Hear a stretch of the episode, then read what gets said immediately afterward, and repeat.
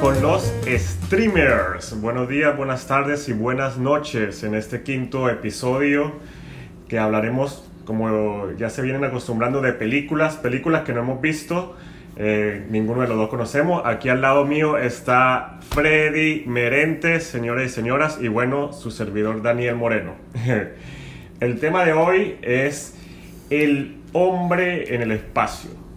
¿Cierto, Freddy? Sí, muy buenos días, muy buenas tardes, muy buenas noches a todas las personas que nos escuchan. Si son nuevos por acá, por favor pasen, pónganse cómodos. Como yo le dije a Daniel, pues elegimos un tema y elegimos dos películas que estén relacionadas a ese tema y pues venimos y las conversamos, hacemos una tertulia con usted.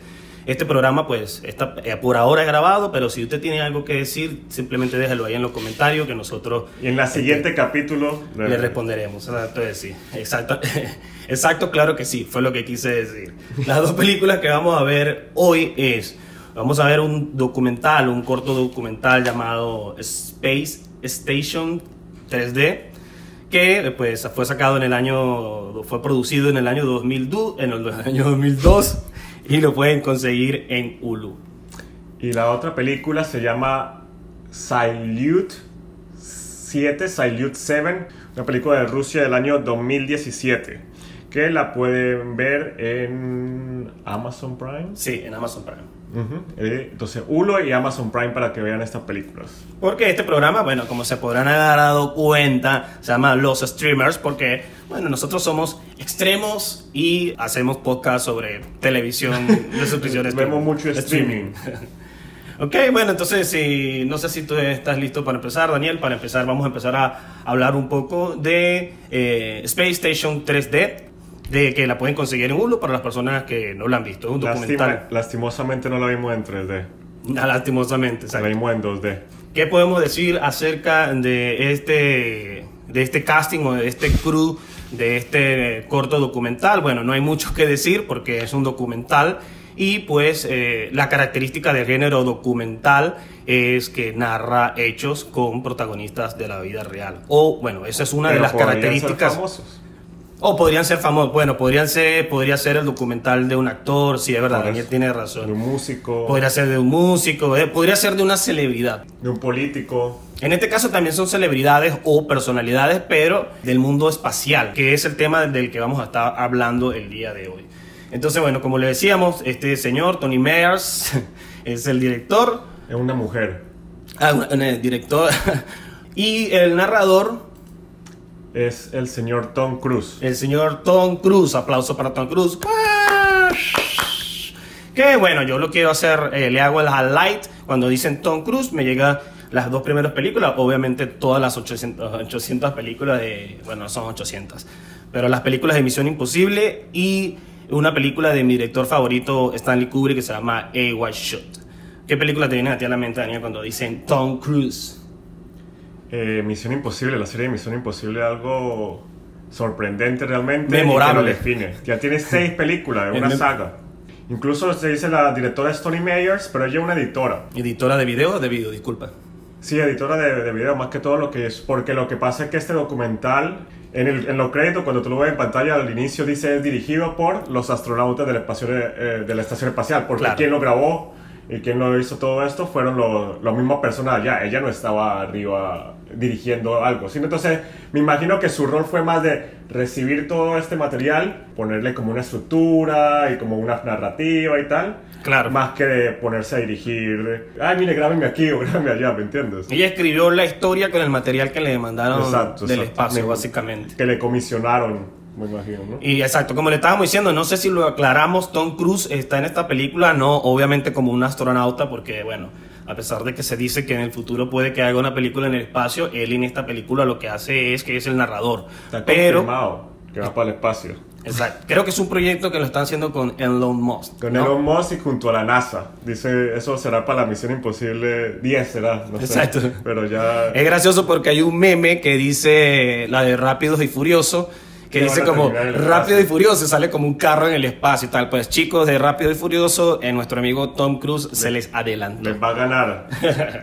Y bueno, yo, bueno, de todas maneras, aunque no son capaz personas conocidas para nosotros, eh, yo quisiera mencionar a algunos de los eh, astronautas que pues acompañan o que vendrían siendo los verdaderos directores de este corto documental. Está un señor que se llama Michael Blomfile, es un eh, señor de estadounidense, un señor que se llama Yuri Hitsenko, ruso, Leroy Xiao, un asiático nacido en los Estados Unidos, Chris Austin Hatfile, un canadiense, Humberto Guidoni, italiano, y Susan Elms. Usted dirá, ¿para qué Susan Elms, que es de los Estados Unidos eh, también? Ella es una mujer, este, obvio.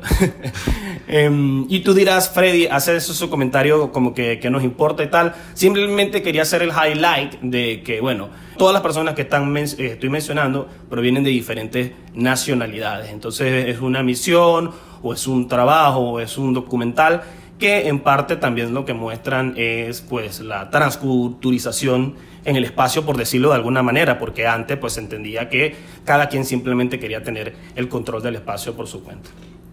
Que eh, en el espacio cuando se... Eso lo dicen en, una parte del documental, es donde no hay fronteras, ¿no? Y que no se ven fronteras de división entre... Exacto. No ven división entre Estados Unidos y México y todo esto, y eh, realmente esta estación espacial es un esfuerzo mundial de toda la como las potencias más grandes de, de, la carrera espacial, se podría decir, de la humanidad. Está colaborando. Entonces, eh, Estados Unidos, Rusia, que son como los países que tienen más avances tecnológicos en este tipo de proyectos. Y aparte, algo que yo no conocía es que la Unión Europea, como Unión Europea como tal, no como un país individual, tienen esto, una tipo NASA, pues, para ellos. Entonces, esa es la tercera facción que colabora junto con Japón, creo que la, la otra. En sí, eso, eso habla mucho de que como quizás ha evolucionado eh, todo el tema del espacio y de los viajes del espacio y todo lo relacionado a la galaxia y el espacio. Porque este, precisamente pues antes, como decía, como medio lo mencionaba, antes era más bien como que, por ejemplo, hablando en el caso específico de, de la guerra del espacio, eh, teníamos era más bien a dos naciones tratando de, más bien chosear y, demostrar al mundo que quién era el mejor, quién tenía, quién llegaba primero al espacio, quién conquistaba más el espacio. Entonces, bueno, exacto, era Rusia contra los Estados Unidos. Estados Unidos. Tuvieron ahí como algunos 20 años, creo, eh, como eh, de, aquí lo tengo, tengo estuvieron desde el 55 hasta el 75 en una especie eh, de también le llaman la carrera espacial, pero básicamente era como una batalla de egos para ver qué país era mejor en cuanto a tecnología. Porque eso, bueno, eso demostraba mucho. Este, no tenían que... Era una guerra, pero era una guerra sin... sin... Una guerra inteligente. Exacto, era como una guerra inteligente. Rusia ganó al principio porque fue el primer hombre que llevó el espacio, fue Rusia con Gary Gagarin, Guri Gagarin, algo así se llama. No sí, y la primera mujer que llegó al espacio también. Eh, el primer hombre se llama Yuri Garigan. Ah, Yuri Gagarin. Algo así. Bueno, algo así. Un ruso llegó en el año 61 al espacio, o sea que los rusos le ganaron, le ganaron la, le ganaron la carrera espacial, al menos dieron el primer paso, pues. Este señor en el año 61 y en el año 63 también mandaron a la primera mujer, que se llama eh, Valentina Tereshkova. No, pero Estados Unidos terminó ganando porque llevó a la Luna. Ellos llegaron primero a la Luna, entonces es más, más difícil, ¿no? La carrera, la carrera del espacio es más, se convirtió más bien en una especie de juego de ajedrez entre la Unión Soviética y los Estados Unidos, viendo quién daba el golpe más tecnológico primero, básicamente. Eso, eh, hay una, una serie de Apple TV que salió nueva, no, vi, no la he visto ni nada, solo vi el tráiler, pero me pareció muy interesante que justo trata de este tema, pero es de qué hubiera pasado en la humanidad o en el mundo si los que llegaron primero a la luna son los rusos. Entonces, como que ah. todo pasando, pero entonces ponen la, si sabe la, la, la, clásica foto esa de que ponen la bandera de Estados Unidos en la, en la luna.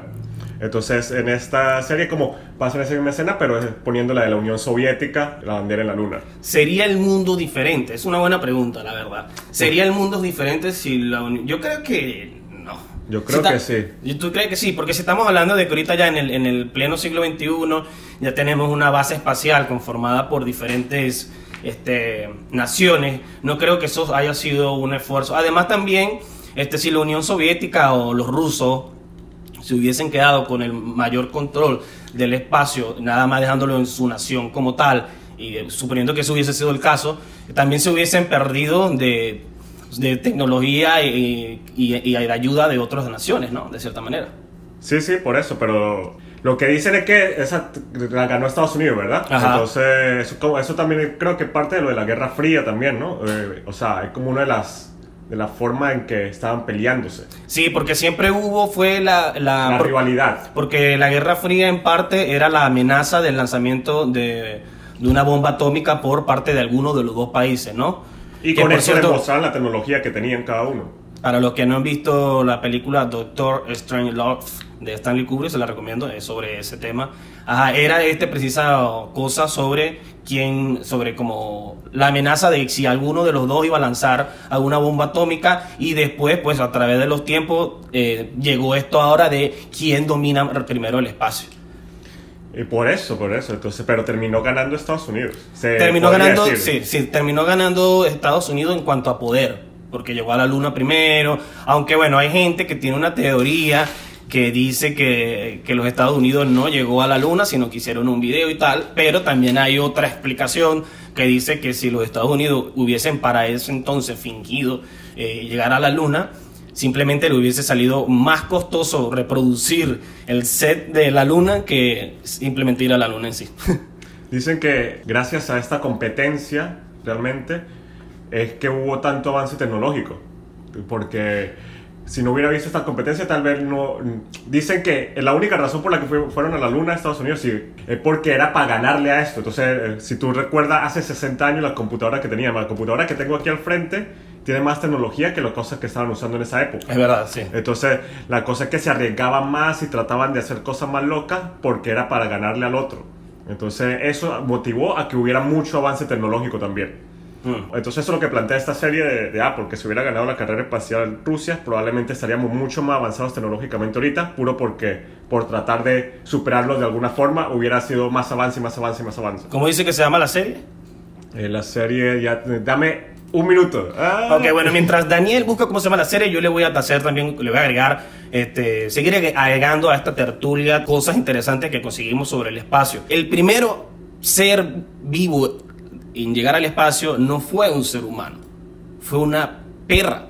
Una perra rusa que se llamaba Laika, que la pobrecita se murió de calor al llegar al espacio. Entonces, igual, bueno, los muérganos eh, condenados eh, sin sentimiento de los rusos, este, no, igual no habían planeado una forma de regreso para que Laika volviera a la Tierra, así O sea, que que la bueno, mandaron a la muerte. básicamente sacrificaron a, a la perra. Pero bueno, en el año 60 los rusos de nuevo mandaron sí a dos perritos más eh, y en este momento sí, lo- eh, para esta ocasión sí lo pudieron hacer volver a los perritos.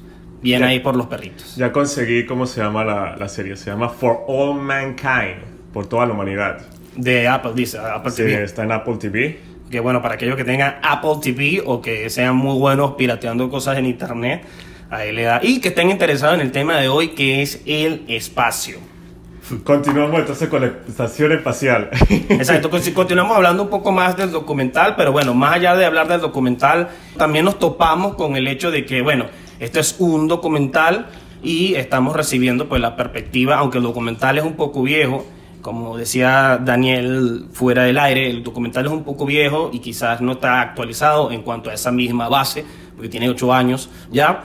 Eh, sí nos da- 18. 18 años ya, en la, la base de allá, sí nos da una idea de cómo en conjunto estas personas, estas naciones, como cómo la cooperación de diferentes países ha creado esta cosa fuera del espacio para estudiar la ciencia y, y la tecnología. Y bueno, en comparación a como lo que se creía antes, en los años anteriores, que se pensaba más bien que la carrera espacial era algo por, por querer dominar el mundo, algo así como por tener mayor tecnología militar. Pero al parecer, bueno, no, no toda la ciencia se enfoca en eso, porque yo sí creo que de igual manera sí debe haber sectores de la NASA y de correspondientes países que tengan gente yendo al espacio que sí deben estar trabajando en alguna arma o algo. Ah. No, no, no, no. La teoría conspirativa. No, no seamos tampoco tan ilusos.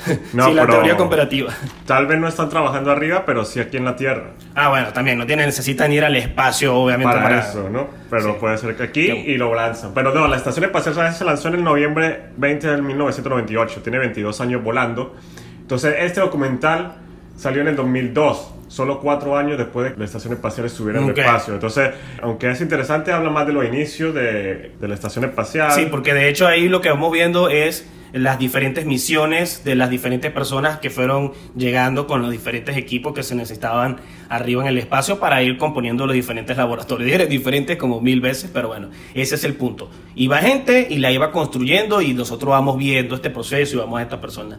Aunque bueno, yo sí me quedé con un poco más con las ganas de que nos hubiesen hablado un poco más de la experiencia en el espacio, porque en ese sentido, a pesar de que era un documental y a pesar de que estaba en el espacio y todo, te faltaba quizás, no sé, un poco más de rutina. Yo, por ejemplo, tuve que ir a otros vide- videos en YouTube para poder nutrirme más y tener otra imagen también de, de muchas cosas que me faltaron, tipo cómo vive la gente allá, ¿no? Que cómo, cómo es estar en el espacio, porque son misiones de cuatro meses, entonces durante cuatro meses tienen que, por ejemplo, algo que no pasan en el documental, pero que lo vi en otro documental que está en YouTube, no pasan cómo van al baño o co- cuáles son sus hobbies o cómo pasan el tiempo, Ah, son muy superficiales en cuanto a eso, sino tratan más bien de mostrar una comunidad alegre y optimista y feliz de astronautas que bueno, está haciendo esta cosa. Es como muy comercial, No, diría yo. el- el- No, yo diría que es muy técnico. ¿Cómo? Que habla mucho desde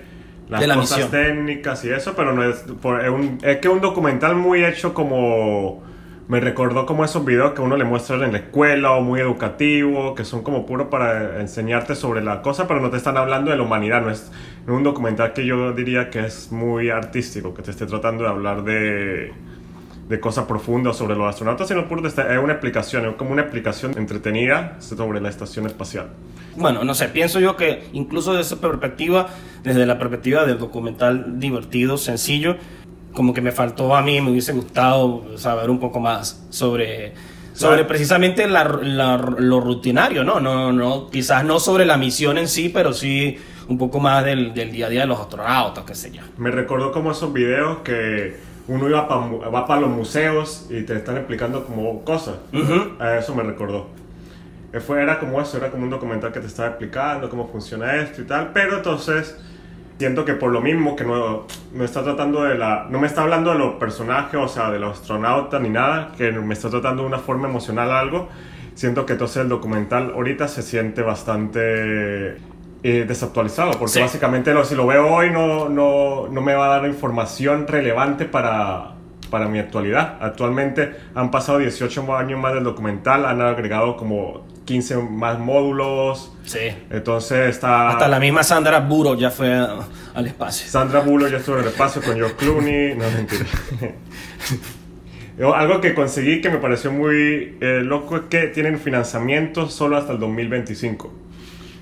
Pero dicen que seguramente lo renueven el financiamiento, pero actualmente hasta ahora solo tienen hasta el 2025 dinero para mantener eso ya. Claro, porque una cosa que yo siempre me- que tenía curiosidad, y como no soy una persona que esté interesada en el espacio, eh, me llamó la atención, es que de, de todas, todas las estaciones espaciales que construyen en el espacio, pues de- de- algún momento tienen una fecha de vencimiento, pues no es que van a ser para toda la vida, la pueden usar durante largos, largos años, pero sí, sí con su tiempo se, se destruyen, pues porque son máquinas que están en el espacio, es como que si tuviesen un carrito eh, de vender perro caliente que nunca se va a dañar allá en el espacio. Pero Por se supone que es por el diseño que tiene que, que agregan módulos y quitan módulos, Ah, está qué diseñada para durar todo el tiempo porque lo que hacen es que quitan un módulo y lo actualizan con uno nuevo y, o lo reparan y la van haciendo más grande, más grande, más grande.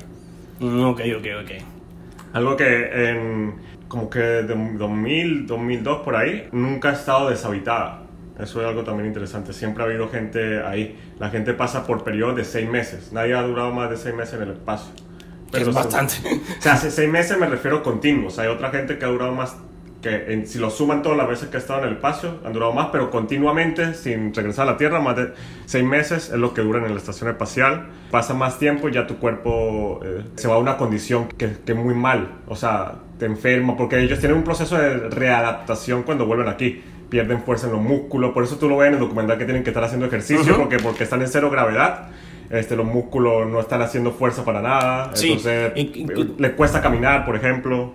Incluso al principio dicen que, que el viaje dura tres días y que tienen que durar tres días sentados en la misma posición.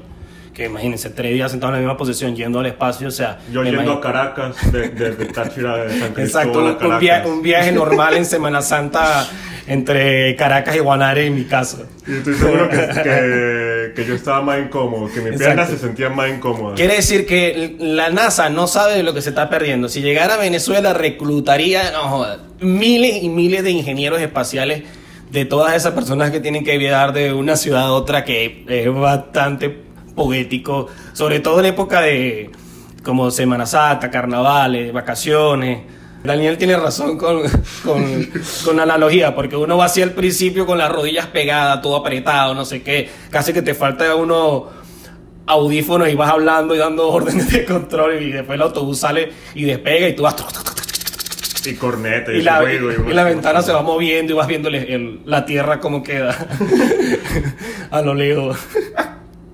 Bueno, pero narrado por Tom Cruise. ¿Qué tal hace la narración Tom Cruise?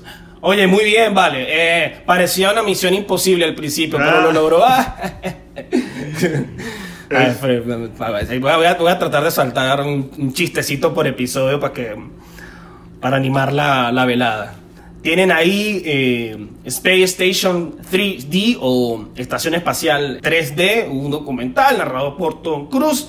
Y pues es una Yo creo- visión. Ajá, dígame, disculpe. Yo creo que eh, porque el documental fue hecho en IMAX y fue estrenado en IMAX. Es como una característica de la. sí. Exacto, pero nosotros lo vimos en televisión y tal vez por eso, eh, porque vi mucho como comentario de gente de que cuando lo vieron en IMAX era increíble porque se sentían en el espacio. Entonces tal vez una experiencia que le agrega bastante, tal vez si se veía en ese formato original que, porque ves estas, estas imágenes del espacio y de la Tierra y no sé qué, que tal vez no transmiten tanto si lo ves en una pantalla chica. Sí, nos perdimos ahí la parte del avance tecnológico audiovisual. Y quizá eso es parte como Avatar, pues no va a ser lo mismo, o no hubiese sido lo mismo ver Avatar en su momento en 3D en el cine que verla en tu teléfono, qué sé yo. ¿Algo más que agregar eh, de este documental de El Espacio? No, no, pues siento que, que eh, es una tendencia que ponen un ar- artista o un, un actor famoso a narrar documentales de este tipo para ver si entretienen y llaman gente un poco. Claro, Hay- eso es como las obras de teatro en Venezuela, que ponen ahí a actores famosos para que... Netflix tiene uno de documental sobre la naturaleza que lo narra Will Smith. Ok. Hay otro que lo narra Hugh Jackman, el de Wolverine, también sobre la naturaleza, en The Nat Geo. Entonces, como Debe ser que- Morgan Freeman narra un pocote también. Eso es lo que iba a decir yo, que de seguro alguno de ellos inició esa tendencia y de ahí para allá ya se volvió. Porque de seguro alguno, Morgan Freeman, de seguro Sí, fue el primero, una cosa así, que se lanzó un show de este tipo, de este estilo, narrando un documental para televisión.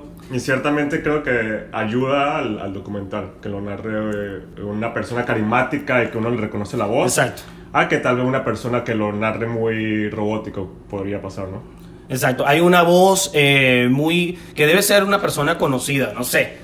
No, no busqué la información porque no sabía que me iba a llegar a la cabeza en este momento, pero me hace recordar esa una voz como inglesa que narra los documentales eh, de animales en National Geographic, que es muy, muy particular. Ya bueno, si alguien sabe quién es esta persona, lo puede dejar ahí en los comentarios. Yo ahorita no me voy a poner a buscarlo. que- misteriosa voz. Sí, no, y no es una voz muy particular porque, bueno, tiene ese acento eh, londinés particular. Pero bueno, basta de hablar de Tom Cruise. Creo que es momento de pasar entonces a la siguiente película, donde precisamente pues vamos a encontrar mucho, mucho contraste en lo que es la realidad espacial de ahorita, entre comillas, porque ahorita slash 2002, y de precisamente lo que estábamos hablando, la guerra espacial y los inicios del hombre en el espacio, lo rudimentario que pudo haber sido eh, intentar precisamente innovar con tecnología en el espacio en el principio de los tiempos. Se llama Salute 7, está basada en hechos reales. Es una película del 2017 que la pueden encontrar actualmente en Amazon Prime. Vamos a hablar un poco, un poco nada más sobre el casting de esta película, porque bueno, son rusos que al menos mm, yo no tengo la, no sé si Daniel, pero yo no tengo la oportunidad de conocer a ninguno de ellos ni del trabajo de ninguno de ellos. Del cast, dices Sí. tú. Ah, yo vi una película de protagonistas eh, que se llama mm, Vladimir. Dovizhenkov, I don't know. Sí. Pero bueno, él. A ver si hay algún ruso escuchando, no nos puede ayudar. Pero yo me vi una película que se llama Leviatán, que es como un drama de rusa. Ah, mira, está bien. Sí, yo me imaginé porque, bueno, nosotros siempre hacemos la aclaración de que, bueno, a veces estamos viendo películas extranjeras que cabe acotar estas películas, nosotros las elegimos al azar, no es que tenemos ningún conocimiento previo de las películas. Entonces, si son extranjeras, quizá por ahí, pues no nos familiarizamos mucho, pero no le quitamos crédito. Podemos aún resaltar que pueden ser que sean personas importantes en sus países, ¿por qué no? También está, bueno, Vladimir, así como decía Daniel, está Vladimir Dovin, Dovichenkas, que es uno de los astronautas que tenemos acá como protagonista en esta historia y su personaje se llama Fedorov. Para que lo ubiquen ahí, para que vamos a hablar de Fedorov y también vamos a hablar de Pavel Derebianko, que va a ser, eh, en este caso, pues, el papel de nuestro astronauta llamado Alekin o Alekin, como, como, como le mejor le salga en su ruso. Ahora bien, vamos a entonces a hablar un poco de la descripción de la película. Salute 7. Salute 7 es el nombre de esta película. es una estación espacial también, pero era una estación espacial rusa. Eh, La película está ambientada en 1985, basada en, en hechos de la vida real, que sucedió esta, esta misión y lo, básicamente es una misión que una misión imposible Sí. Tuvo que haber sido protagonizada, protagonizada por Tom. De, de- de seguro, Vladimir Dovinovich es Tom Cruise ruso. Exacto, exacto. Pero esto es una misión básicamente posible, lo que le dicen misión suicida también, ¿no? Que es una misión bastante complicada de ir a rescatar esa estación espacial que está es fuera de órbita y está Sí. girando y, y es hacerlo antes de que Estados Unidos eh, tome mano de ella porque estamos en unos años que todavía no hay tratados espaciales como el que lo llevan a la otra película, sino esto es antes y entonces es este drama de, de estos dos astronautas yendo al espacio para tratar de solventar los problemas que se encuentran con más problemas y más problemas con, cuando llegan a la estación espacial, ¿no? Problema que, eh, bueno, cabe mencionar que esta, esta estación espacial estuvo en el espacio y como que se averió en algunas ocasiones.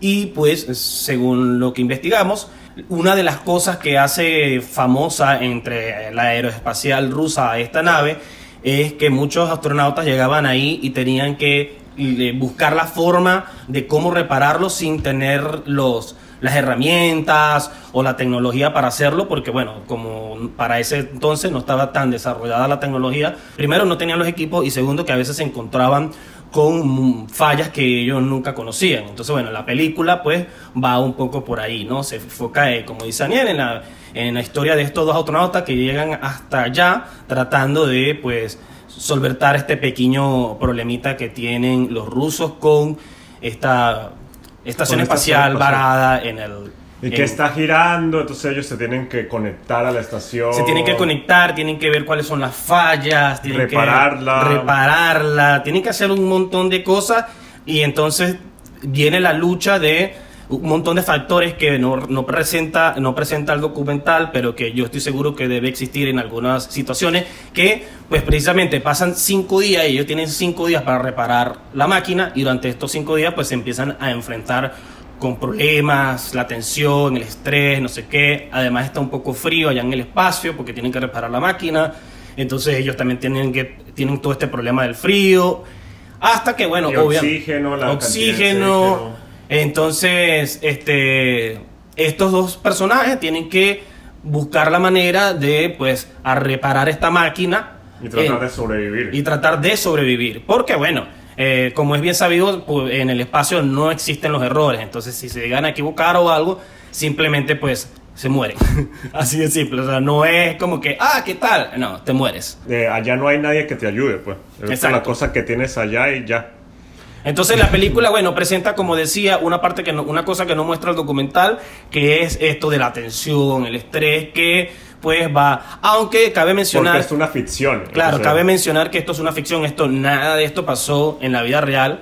Todo esto pasó en la vida real. Quería decir que nada de esto pasó en la, en la vida real como tal cual lo comentan en la película. Obviamente sí, la nave se falló y estos dos astronautas fueron a repararla y todo esto, pero hay un montón de cosas que obviamente pasan en la película que no sabemos si son ciertas o no, porque pueden ser que sea simplemente parte de la ficción. No, bueno, le agregan picante, pero las Obvio, cosas... drama, le agregan drama. Exacto, pero sí se congeló la estación. Si se congeló la estación, si tuvieron que reparar Sí tuvieron algo que sin- pasar frío y pasaron... Pero eso de que, no, que tienen oxígeno solo para una hora y que uno... ti- Tal vez eso es como que le agregaron la, el drama para, Sí. para ponernos más metidos en la película, ¿no? Y otras escenas ahí que pues no comentaremos para evitar spoilers para los que no la han visto. Pero bueno, obvio, yo voy a saltar un- algunos datos.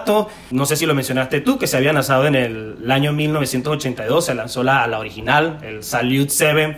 Fue lanzado el 19 de abril de 1982. La película pasa en el transcurso, creo que del año 1985, ¿no? Sí. Pasó, el- este incidente sucedió en 1985. Y en la vida real, pues la, estos chicos, estos dos astronautas van, la reparan y la nave pues sigue funcionando hasta el año 91 cuando la dan de baja y la lanzan al, al Océano Pacífico porque es para parecer el procedimiento que tienen para Claro, reciclar. porque va a caer, se cae. Se cae porque- Pero entonces buscan que caiga en el océano. Porque son estaciones de paseo que le dicen de low órbita, como de órbita baja, porque están cerquita de la Tierra. Entonces lo que ellas están pasando es que están cayendo siempre. Y están girando sobre la Tierra y están cayendo siempre. Entonces lo que hace es que la al mar. la, la direccionan hacia afuera. Porque ellos lo que están cayendo siempre hacia adentro de la Tierra y la sacan, y la sacan y la sacan y la van para mantenerla ahí. Entonces está muy cerca de. O sea, muy cerca relativamente de la Tierra. Pues. Exacto. Tengo por acá que los astronautas a- de la cual se basó esta película, los nombres originales eran Vladimir Zanivesko y Viktor Sabinek.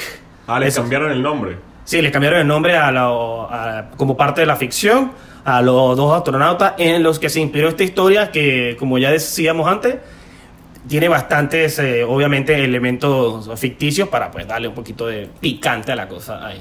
Como Pero toda película como- que pasa en la vida real. Hago highlight en esto porque había como gente molesta en, en- en internet, estuve leyendo artículos y tal, y era como que no, que, que esto no pasó, que no sé qué, que bueno, es que chicos, ¿ustedes no vieron Gravity o qué?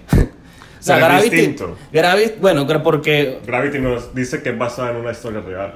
sí, pero y sigue siendo una ficción. Está Es una ficción. el título total. lo dice, está basada en hechos, está basada en hechos reales. Entonces quiere decir que, que va a ser toda como tal un documental de exacto de lo que pasó, porque si no para eso hacen un documental. Sí, claro, claro, pero yo creo que Gravity ha sido una idea original total de, de Cuarón y el hijo. Ok, ok. Bueno, ¿qué más podemos decir acerca de la película? Pues como decíamos antes, muestra el lado oscuro de lo que puede ser el ser humano en el espacio un poco. Tenemos estas dos personas que una cosa que sí me pareció bonita, entre comillas, es que a pesar de que ellos pierden el, el control en algún momento de la película como seres humanos, porque bueno, la presión y todo lo demás, nunca pierden el control como tal, como compañeros. Es decir, que saben de una manera u otra, saben que lo que se tienen es el uno al otro allá en el nada. espacio. Más allá de que, bueno, como seres humanos, como decíamos, en los momentos de presión puede que hayan tenido un altercado u otro, siempre se mantuvieron juntos. No es que llegaron a la Tierra peleados, ni que uno le hizo algo muy terrible al otro o algo así, sino que al final es una cuestión más bien de ser solidario, porque están, primero, porque muestra mucho lo que es el tema del patriotismo, porque estamos hablando de Rusia y, y, y se hace, se recalca en la película que eh, eh, tienen una prioridad en cuanto a hacerle la competencia en Estados Unidos y están ahí como que no, que tal, que no sé qué, y están muy pendientes, se recalca mucho es- eso de que los Estados Unidos está también moviendo su ficha en el tablero. Pero eso me parece lo que es lo interesante, porque uno siempre ve películas del espacio y siempre es Estados Unidos y Rusia el malo. Sí. En cambio en esta, Rusia es el, el héroe, pues, y Estados Unidos son como el antagonista, porque están luchando contra Estados Unidos y todos son como que, no, Estados Unidos no va a alcanzar, lo que sea, hay que... y por eso se lanzan en la misión a hacerla mucho más rápido de lo que deberían, puro para tratar de adelantársele a los Estados Unidos. Eh, ¿qué, más, ¿Qué más podemos decir? Hay una parte muy interesante de la película que me pregunto, no investigué porque, bueno, no, no pude hacer toda la tarea, no me dio tiempo. Pero hay una parte donde el astronauta, una, la película empieza con el astronauta teniendo como una especie de delirio donde dice que vio ángeles. Porque, bueno, tiene, como le digo, obviamente estar en el espacio no debe ser nada fácil, eh, psicológica y físicamente. Entonces hay una parte donde esta persona tiene un delirio y me preguntaba yo si eso en verdad podría pasarle a los astronautas en verdad. O sea, yo creo que sí, ¿no? Porque... Ah, yo creo que sí le puede pasar una cosa así. Tal vez que a ese no le pasó. Eso yo creo que se lo inventaron para la película. Pero de que pasan eh, así como visiones. Visiones, ¿qué tal? Además que está solo allá todo el tiempo. Sí. Esas naves no tienen más de seis personas, ¿verdad? Eh, no, no sé. No sé cuántas vivirán. ¿Cuántas personas, no sé cuántas máximo de personas podrían vivir en una estación? Yo no creo que más de 10, al menos. Y ya habíamos dicho que no más de, de 6 meses están. Sí, pero igual 6 meses, pasar medio año allá arriba con gravedad cero, con puro, con la misma gente solamente. Y, y, básicamente trabajando siempre porque... O sea, Me imagino que leerán libros. Leerán libros, capaz tienen alguna especie de aparato electrónico. Seguro tienen Netflix. Seguro les llega. De seguro. A esta, actualmente. Actualmente deben tener mucha. Netflix, internet. Internet. Pero más allá de eso es que es lo que también presenta esta película, que es otra característica, que está el tema de dejar a su familia por seis meses. Muchos de estos astronautas tienen niños chiquitos. Algunos, lo, algunos les dolerá y otros dirán, uy, menos mal, ya me toca irme para el espacio.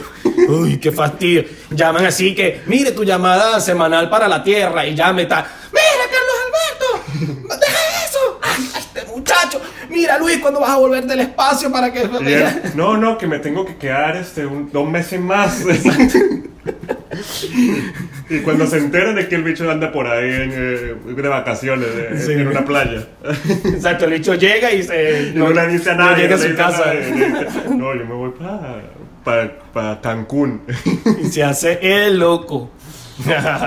Porque bueno, estos dos protagonistas, no sé si pasa en la vida real como tal, pero bueno, como parte de sus aristas dramáticas es que tienen uno tiene la mujer embarazada y al otro tiene una hija pequeña, entonces tenemos este elemento dramático de si van a volver o no vivos con su familia. Yo no sé si eso pasó en la vida real, pero yo siento que es un cliché que hacen muchas películas. Se parece mucho a la Armagedón también. En toda película que el tipo se va a llevar una, una misión de vida o muerte ¿Cómo hacemos que la gente se relacione con el, con el personaje? Ah, vamos a poner que la mujer esté embarazada. Entonces, primera escena, muestra a la mujer embarazada y él se va a la misión, entonces todos asociamos, verga, este tipo tiene algo por qué luchar, tiene algo por qué regresar. Que además ni siquiera es que profundizan en esa relación y nos dejan saber que si en verdad la quería o no, sino que es como que... está embarazada, entonces uno le tiene que... Ah bueno. ah, bueno, mira, tiene que volver a la tierra porque está embarazada la mujer. Sí, ¿no? lástima si no regresa. Suponemos, ¿no? O sea, no sabemos si se llevan bien, si después de eso se van a divorciar.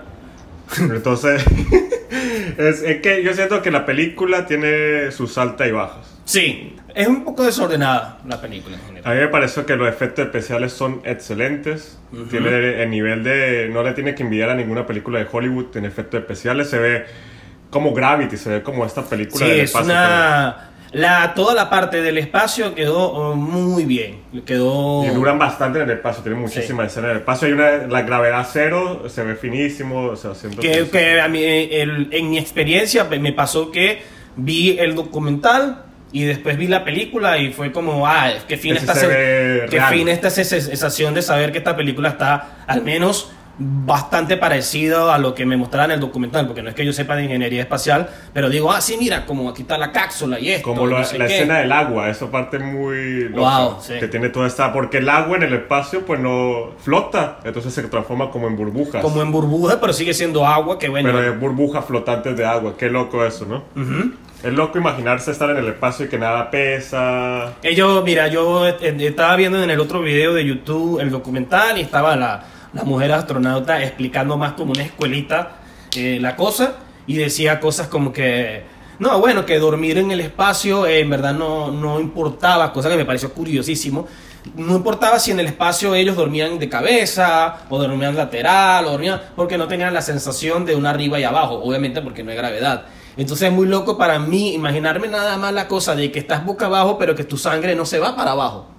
Pero entonces no va para arriba tampoco. No, obvio, porque se queda como el agua, como las burbujitas. Pues, No, pero tiene que... Debe... Es diferente, creo, ¿no?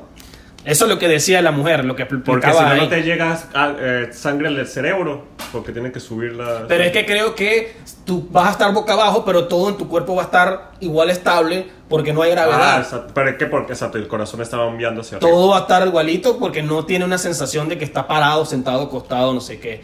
Es súper curioso. Lo otro es que te- hacen ejercicio, obviamente, para no atrofiarse los músculos y porque pierden masa muscular y, y pierden hueso. Y, Entonces se- la costumbre incluso, porque si pasas seis meses flotando, eh, no caminaste en seis Es- meses. Exacto. ¿no? Y entonces, bueno, decía que hacían bicicleta, ¿no? Tenían para hacer bicicleta y decían que la bicicleta no estaba pegada a la máquina como tal, porque si las pegaban a la máquina con el movimiento del, del pedaleo, se podía mover la máquina. Ah, porque también está flotando. Porque eh. como también no hay gravedad ni nada, el, nada más tu, tu, tu propio peso puede hacer que el- la máquina se mueva un poco, pues. No Qué tampoco loco. que Bueno, mucho. en el documental hay un- uno de los ciclistas que dice algo que me pareció eh, súper fino, que dice, no, bueno, como, como la estación espacial se está moviendo tan rápido, yo, yo ando en bicicleta y voy de París a China. Porque en el tiempo que voy andando en bicicleta, la estación espacial se movió de, de Francia hasta China. Por eso, vivir en el espacio simplemente tiene que ser vivir lo más parecido que, que debe haber a vivir en otra dimensión. Sí, Estás- es otra locura. es otra locura. cosa, totalmente. O sea, por ejemplo, ajá, en este otro video que, que yo veía, algo que me pareció bastante asqueroso y que yo no me imagino viviendo en esa situación seis meses.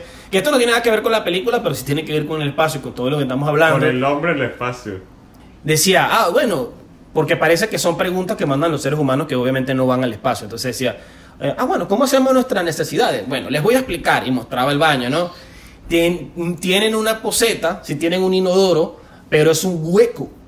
Entonces ellos tienen que poner su trasero así en el hueco, atácata, y este Succiona. y eso tiene que succion- succionar, pero recuerda que igual está lo de la gravedad y tal, entonces ellos, aunque succione, tienen que como que pararse rápido y taparlo, porque si no, la mierda sale flotando. Entonces la astronauta dice que, bueno, si esas cosas pasan, aquí tenemos todo este equipo para desinfectar, no sé qué, o sea, que sí pasa. Si hay gente que está haciendo Ah, pupú claro, en el espacio y la- el pupú se le sale a flotar, que es algo bastante asqueroso de imaginar, ¿no?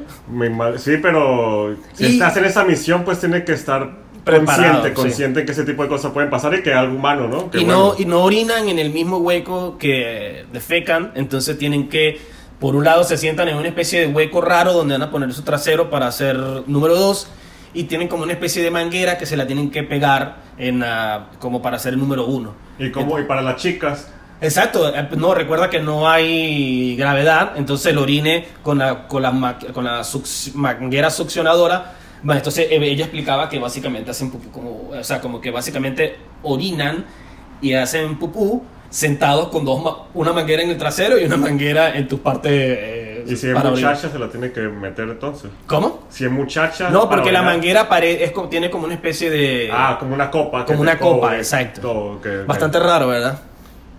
Que, bueno, esas son la- las cosas que no te hablan eh, de, de vivir en el espacio.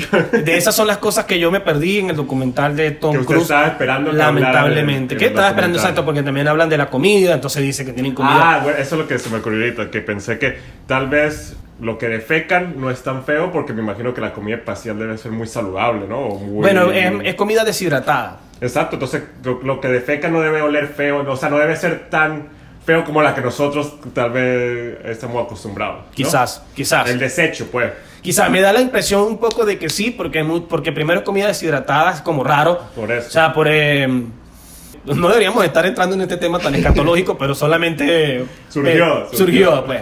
Pero lo que pienso es que por lo general la gente que no come fibra es la gente que tiene problemas para ir al baño y por lo general defeca de manera más sólida. Pero la gente que come más fibra y come más saludable, en teoría, pues debería hacer necesidades de manera más fácil, ¿no? Exacto. Entonces, si están comiendo saludable y bajo una dieta y tal, en teoría creo que sí pudieran estar eh, habiendo... O sea, es que me imagino... Mejor, defecando mejor. O sea, yo voy a, a- a la entrevista de astronauta y me dicen, ah, señor, mire, mire, tiene que hacer pupú en esta cosa y probablemente se salga el pupú y vaya a volar por alrededor de usted y usted va a tener que limpiarlo. Y que, renuncio. No, Chao. Lo, lo cómico fue el ingeniero que le, le dijeron, mira, bueno, a ti te toca diseñar el baño de la estación espacial. Entonces el tipo se Exacto. tuvo que sentar, a ver, ¿cómo, cómo hacemos que ¿Cómo la hace- gente cague en el espacio? ¿Cómo cagan a la gente en el exacto, exacto, imagínense. Hubo alguien en algún momento que se tuvo que sentar con un Seguramente un lápiz. equipo, un equipo Un de equipo así que no. Lanzando ideas, lanzando ideas. Pero ¿y si pone el, el- el trasero en un tubo? No, bueno, ¿qué te parece si tiene una especie de copa para el orine? La cosa, así sería más o menos la, la reunión creativa de. Esa hacer- lluvia de ideas, esa lluvia de Sí. ideas. esa- Pero y entonces si se sale el pupú, bueno, tenemos esta toallita para que lo desinfecte. Y que, ¿what? ¿Y, qué- y si tiene diarrea? Pero, pero recuerda que, su, recuerda que su, su dieta es alta en fibra, entonces eso va a ser un problema. Tú cállate, Andrés.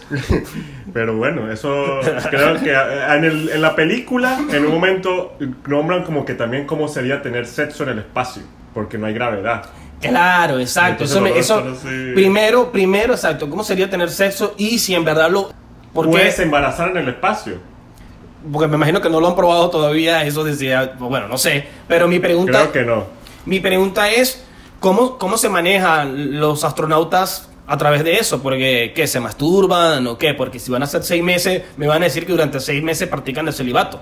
Eh, no sé. O, o simplemente no tienen líbido durante ese tiempo o algo, porque por más que sea, la masturbación es un acto natural del ser humano. Entonces, que en seis meses esa gente se masturba o simplemente espera o, o- o no le provoca o qué. O son, están ocupados en otro peo que Y no, no tienen no chance de eso. Yo pensé que, o sea, lo que me pensé es que capaz, al menos los hombres, no sé, las mujeres, parece que pueden controlar más el líbido, algunas mujeres. Pero lo que me imaginé es que los hombres se masturban con, cuando es de noche. Bueno, estoy viendo aquí Aunque que en sí, el espacio no es de noche nunca. que sí es algo que se le... Que sí es algo que han pensado los científicos. Esa- o sea, incluso he ido a pruebas, pero bueno, no, no puedo aunar mucho ahorita en la explicación de cómo lo hacen. Bueno. Podemos teorizar, podemos teorizar. Ah, pero sí se han hecho experimentos en el espacio sobre relaciones sexuales y Sí, sí, al parecer. humana. Ujú. Pero Ok. también otra, otra de las preguntas es que qué pasa, que incluso que, ah, estoy viendo aquí que una de las alternativas es que un traje completo para poder, que une a las dos personas para poder tener sexo. Claro, porque Como el tema- dentro de un traje. El tema es que no se podrían quitar los trajes, o sea, no podrían estar desnudos, supongo. No, sí No, pueden sí estar pueden desnudos. desnudos, Sí pueden estar desnudos. Pero la cosa es que no hay gravedad. Entonces, para jalar y... Claro, claro, claro. Suena complicado, la verdad. Y además que la procreación, entonces si para orinar necesita un tubo que jale las cosas, entonces para que salga la... también necesitan un tubo para... O sea. ¿cómo sale eso? Mm. O te, te queda adentro, eh, una, mucha pregunta. La verdad, o sea, me imagino igual, y de nuevo, me hago la imagen de los científicos en el espacio así que, hmm, sí, sí, se, sí tuvo erección, pero no entendemos por qué aún no sale la cosa que tiene que salir. y la mujer y que, bueno, no sabemos si eso es un 60, y- o sea, no sabemos si ella estaba arriba o abajo, porque... Es un 69, no, sí, exacto. O sea que en el espacio no, si- o sea, un- la, la pregunta más fácil que pudieron haber respondido los científicos en el espacio es, no, definitivamente tener sexo no hay ni arriba ni abajo. Bueno, sí, pero eh, en algún momento va a tener una que tenerse respuesta, ¿no? Porque yo creo que como el paso que vamos, en unos 100, 200 años, vamos a tener gente viviendo en el espacio, o sea, bastante gente. Sí, porque ahorita es puro como algo, puro científicos y gente militar, Eso, ¿no? lo, eso lo podemos dar para la parte de las conclusiones que, que sí suena Ciertamente porque tenemos que seguir hablando de salud. Salud, porque yo quería hablar era también de todo, exacto, volviendo al tema de la guerra espacial, pues todo el subtexto obviamente que tiene la película en cuanto a la Unión Soviética, lo que es el tema del comunismo, aparecen varios referentes, aparecen canciones, o sea, todo. el tema de que es un país eh, comunista está ahí presente durante toda la película, ¿no le parece? De Pero hecho, de él vive- forma positiva. Sí, de forma, de forma positiva. No, nunca, es que nunca se habla de lo político, obviamente. No, sino que se sabe, o sea, como lo hecho histórico de que la gente que estaba en ese momento, Gorbachev, bla, bla, bla, pero Claro. nunca se da una, como un, un juicio de valor sobre si es positivo o negativo realmente. No, pero sí se deja eh, presente Pero el sí son hecho los buenos, pues, las buenos, en la película son las personas buenas, los héroes, ¿no? Los- y nos los- contextualizan en eso. La película nos pone, nos dice, estamos en esta época, en esta era, pues. O sea, no, no se trata de ocultar eso, pues. Y yo creo que, que tal vez esta película tuvo financiamiento del gobierno ruso. Fue estrenada, le hicieron una función especial a Putin junto a los astronautas reales y los actores y el director y no sé qué, y fueron y se la mostraron a Putin y Putin habló con los astronautas reales y como que los felicitó por la película, como había quedado y todo eso. Entonces yo creo que ahí debe haber una conexión, o sea, como que, mira, no pueden decir tales cosas, ¿no? O lo que sea sobre, en la película, pues. Porque aunque no le hayan ganado la carrera espacial a los Estados Unidos, aparentemente, sin duda alguna, esta película le quedó muy bonita y no le tiene nada que envidiar a ninguna película del espacio norteamericana, que bueno, tiene bastantes. A mí me recordó a Apolo 13, la de Tom Hanks, que justo estábamos hablando de Tom Hanks. Se podría incluso hasta comparar, exacto, se podría comparar. Porque Apolo 13 también es como una... Tiene escenas muy similares porque tiene, en esa también falla el cohete donde están y para regresar tienen que inventarse muchas cosas. Entonces tienen el equipo en la Tierra tratando de, de saber cómo solucionar las cosas para la gente de arriba y mandando instrucciones. Entonces tiene esas escenas muy similares. Que es como al parecer pasa o pasaba eh, en el espacio, parece que esa es una cosa. O sea, a veces se consiguen, porque claro, no es, estás en el espacio, no es que, ah, bueno, voy a la ferretería a buscar esta llave para este problema que se presentó ahora, sino que muchas veces los ingenieros tienen que tener la habilidad, o sea, como decía en el documental, creo, que dice una parte que dice, tienen que estar preparados para lo peor siempre. Eh, recuerdo una escena muy famosa de Apolo 13, que es justo eso, que llega como que en la Tierra, uno de los líderes, los científicos líderes, llega como como con un eh, cilindro y dice, bueno, tenemos que buscar una forma de que esto encaje en este cubo, que esto es lo que tienen allá arriba, que podemos hacer. Entonces, un equipo tratando de solucionar eso para poder mandarle instrucciones arriba. E incluso en esta película, la de Salud 7, hacen algo exactamente igual, que exactamente recrean, recrean el el mismo estación espacial, pero la tienen eh, aquí, en la Tierra, y recrean el problema para tratar de solucionar el problema aquí para poder mandarle las instrucciones arriba. Y pasa exactamente lo mismo que, bueno, sin las herramientas eh, necesarias. Con las herramientas que se tienen en ese momento allá. Tuvieron que reparar el problema. Tienen que buscar una forma de repararlo sin nada. Entonces es como un, un acertijo increíble, ¿no? Y una eh, para los pensadores es durísimo, ¿no? Pues para esa gente que está ahí, porque para ellos vive muerte. Tenemos que solucionar esto porque si no la gente arriba se va a morir. En líneas generales, sí, está buscando una película del espacio que no sea la típica película norteamericana o que simplemente quieras explorar eh, una... Una película rusa. Eh, una película rusa. películas rusas. Cual, cualquiera sea tu excusa, te invitamos a que veas esta película. Eh, la verdad está buena. Salute 7 para nuestros profesionales de la piratería de películas en internet o para las personas que tienen Amazon Prime. Eh, ¿Algo más que decir, algo más que agregar acerca de esta película, Daniel? No, nada, yo creo que en general, a pesar de sus deficiencias que tal vez podían desarrollar mejor los personajes, eh, lo que intenta mostrar y sobre la, escena en el espacio me parecieron que estuvieron muy bien grabadas, bien logradas y que en serio uno se metió en el momento, en el drama de qué va a pasar con estos astronautas que están en el espacio. Hay una parte que me llama la atención a mí, que también quiero cerrar con esto, y es que eh, hay una parte donde se muestra un poco la corrupción espacial, por decirlo de alguna manera. Porque hay una parte de la película donde uno de los astronautas pues contrabandea cosas que en teoría debería ser ilegal llevar al espacio. Entonces me preguntaba yo, me hacía la pregunta, o sea, si pasaba esto en el equipo espacial de la Unión Soviética o es algo que sí pasa o es algo que en verdad es pura ficción? Porque me quedó esa cosa ahí de que eso del contrabando, de que alguien se lleve algo ilegal o que hagan ese tipo de marramucia, porque siguen siendo seres humanos, aunque estén entrenados para ir al espacio y todo, me queda la duda de si en algún momento sí algún astronauta dice, ah, tú sabes que yo, está prohibido llevar chocolate, pero yo no me llevo estos chocolates al espacio porque me sabe a ñoña. Pero los rusos se llevan era vodka. Sí, se llevan vodka y se llevan cigarro y casi que se llevan unas prostitutas. Yo creo que el vodka sí lo llevan. Porque yo he escuchado de que los rusos, los astronautas rusos sí llevan vodka, pero como normal. Pero es que el vodka, o sea, tendría... Y tiene razones más. Y tendría sentido porque el vodka es un alcohol muy puro. Por eso. no, es que, no, es que, se están llevando para hacer unas margaritas allá. Además que los rusos beben vodka como si fuera café. Exacto. Entonces capaz, capaz por cosas de tradiciones del país. No creo que en los Estados Unidos eh, se lo permitan al menos. exacto. Pero yo creo que los rusos sí le permiten llevar su, su botellita su, de vodka. para un shotcito de vez en cuando. Y sobre todo si los rusos que tienen esa cultura. Exacto, porque es parte de, su de cultura, básicamente. Bueno, yo quiero concluir entonces ya, eh, entrando a la, lo que es la final de estas dos secciones donde hablábamos de la película, quiero concluir que lo que me dan estos documentales a mí es que parece que la vida en el espacio es bastante dura, no debe ser nada fácil. Y aunque eh, hay estudios y, números y todo indica a que en algún momento el ser humano se va a poder viajar eh, con más facilidad y frecuencia al espacio, no creo, punto número uno, que vaya a ser algo para todos los seres humanos en cuanto a la preparación que se necesita para ir para el espacio, que debe ser ruda.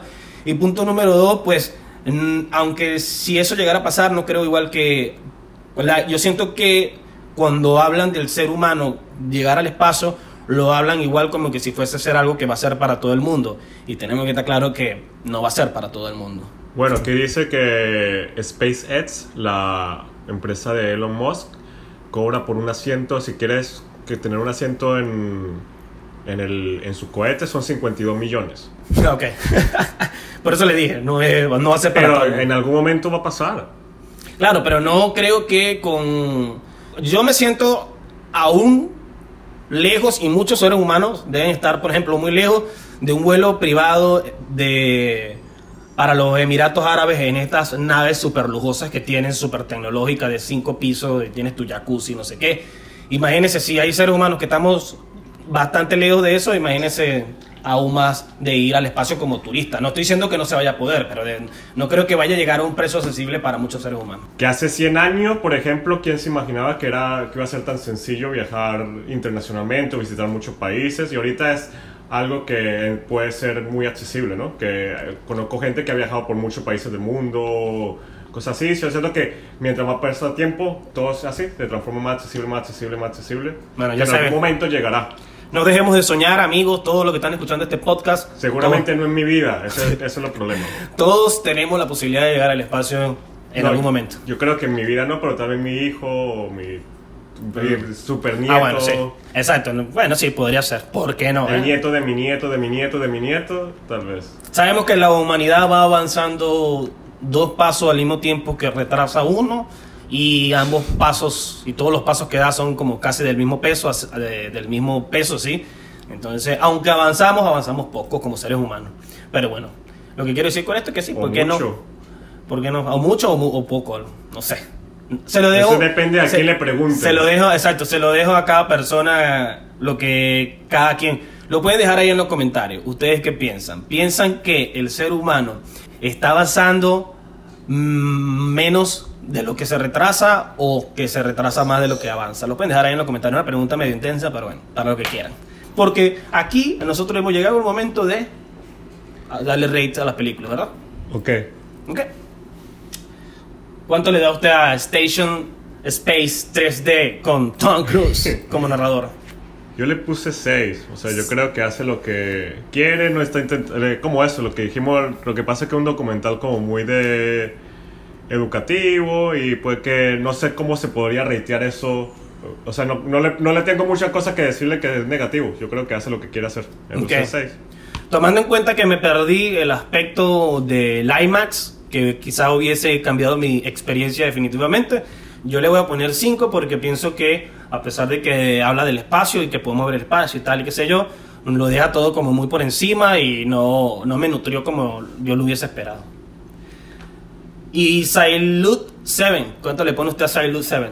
Yo le puse 7. 7, bueno, yo también le puse 7.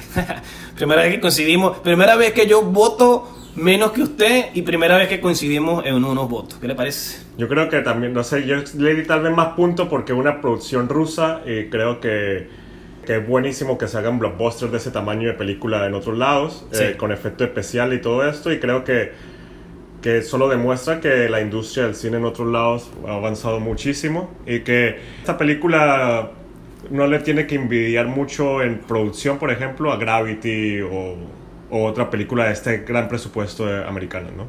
Y también pues deja como la pequeña, yo le dejo la pequeña reflexión a las personas que nos escuchan de que pues no se limiten a simplemente ver películas en su idioma. Hay, hay, hay dos cosas que les quiero decir. Punto número uno, si ven las películas dobladas al español, pues le están dañando parte de la calidad de la película, en mi opinión. Punto número dos, eh, si dicen, bueno, como yo no sé hablar inglés o ruso, yo no voy a ver la película, pues les, les sugiero o les recomiendo que no se limiten a eso, porque entonces ustedes mismos se están cerrando a una infinidad de películas, de, por ejemplo, como estamos hablando, esta película no le tiene nada que envidiar a Gravity, por ejemplo. Y es una película rusa. Entonces, si no y se que no sabíamos, bueno, yo no, nunca lo había escuchado en mi vida. yo tampoco, y eso que es del 2017, y pues la verdad pasé un momento muy agradable viéndola. Es una película que está tiene buenos efectos especiales, buena... Buena Ah, producción. Sí, la verdad, muy bien. Pero entonces tenemos las dos películas de la semana que viene, ¿verdad? Para aquellas personas que pues quieran ver las películas con nosotros para que cuando hablemos en el podcast que viene todos estemos en la misma sintonía. Vamos a eh, inundar en dos películas biográficas. biográficas, pero no documentales, sino interpretaciones de directores con guion y todo de un artista. Entonces tenemos De un artista, no, de una, de de una biografía de alguien. De alguien, perdón, disculpe. Sí, porque la película, la primera película que tenemos acá es The Founder, es del año 2016, pa- protagonizada por Michael Keaton. Entonces ya saben, eh, para los que no sepan, por ahí nada más le paso el dato que es todo el tema relacionado a Wright Kroc y la fundación de McDonald's. La siguiente película es Loving Vincent del año 2017 y eh, bueno, obviamente es, es sobre Vincent Van Gogh. Es una película animada. Es una película animada. Ah, Vamos a tener mucho que discutir con esta película porque además está dibujada como en el estilo de dibujo de Van Gogh que habíamos mencionado. Que, ¿Qué estilo? ¿Cómo se llamaba? Neoimpresionismo, al parecer. Neoimpresionismo. Entonces es un cartoon que habla sobre la vida de este artista, pero que además pues fue hecho en el estilo de, de pintura de este artista. Muy diferentes personas, no hemos visto ninguna de estas dos películas. Vamos a ver cómo tratan el tema de sus vidas. De ver. su vida, cómo le dan la perspectiva. Entonces vamos a estar conversando la semana que viene, primero de las personas, segundo de las interpretaciones de los actores, eh, un poco de la vida de estas personas, cómo se dirigió la película, etcétera, etcétera, etcétera. Entonces si están de una vez agendando para el martes que viene ver este podcast, escuchar este podcast, les recomendamos entonces que vean esta Véansela y, y- y hablan con nosotros. Exacto, hablan con nosotros de manera invisible. Cualquier comentario que nos dejen, vamos a tratar de responderlos. Sabemos que no van a ser mm, 3.000 comentarios. Sino al, más. al menos no al principio, pero sabemos que en el futuro sí vamos a tener que pagarle a alguien para que lea los 52k de comentarios que Para nos que van a nos filtre, nos diga cuál es el comentario bueno, cuál es el comentario malo. Ok, entonces vamos a pasar a la parte final eh, de eh, nuestro jueguito que jugamos cada final del podcast que se llama El Juego, donde vemos la filmografía de un actor y contamos las películas que hemos visto. Hasta ahora analizamos a Elijah Hood y analizamos a Tom Hanks y ¿qué más? Jason Segel. Hasta el momento Daniel lleva dos puntos, yo llevo un punto. Entonces, bueno, vamos a empezar con esto. Como saben, como lo dijimos la vez pasada, el actor es Tom Cruise, entonces tienen ahí en Tom internet. Cruise porque él es narrador de la, eh, de la película Space Station. Entonces lo tienen ahí, lo buscan ahí un rapidito en internet y pueden ir checando con nosotros para ver también cuántas películas han visto de Tom Cruise. ¿Ok? Empezamos. Este juego solo me demuestra que yo no he visto casi películas de nadie. Exacto. Este- sí, este juego lo que hace es que de- me- le es un golpe a mi autoestima para demostrarme que yo no he visto de verdad películas de actores tanto como creo. Y para darme cuenta que, que hay muchas películas que actores hace que uno no sabía, o sea, de Sí. que yo, yo siento, verga, este tipo ha hecho... Bueno, Tom Cruise, tenemos aquí en la lista 45 películas hasta el momento, una carrera de 40 años, o sea, eso es más de una película por año. eso es, wow, sí. Entonces, Entonces vamos, vamos a ver, mira, es que claro, es que ah, hubo años donde incluso sacó hasta tres películas seguidas, cuatro. Imagínate, entonces ese tipo no ha parado de trabajar. 3, en el 86 sacó 2 y tiene 3 en el 99. Bueno, entonces vamos a empezar con esto. Ok, la primera película, ¿quiere empezar usted así? Endless Love. No. Tats. No, The Outsider. no, Losing It. no, Risky Business. no, Ajá.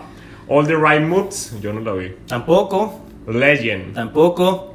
Eh, Top Gun. Otra película que lo hizo famoso, pero yo no la he visto del 86, yo no había nacido. Esa sí yo la vi. Es, es bastante conocida del- de, de aviación. Y ahorita, justamente el año que viene, en el 2021, viene Top Gun 2. Con el- con el mismo con Tom Cruise. también. Aunque uno no quiere dejar para nadie. Cocktail. Nada, yo no la vi. Ese que hace de bartender, pero no, yo no me la vi.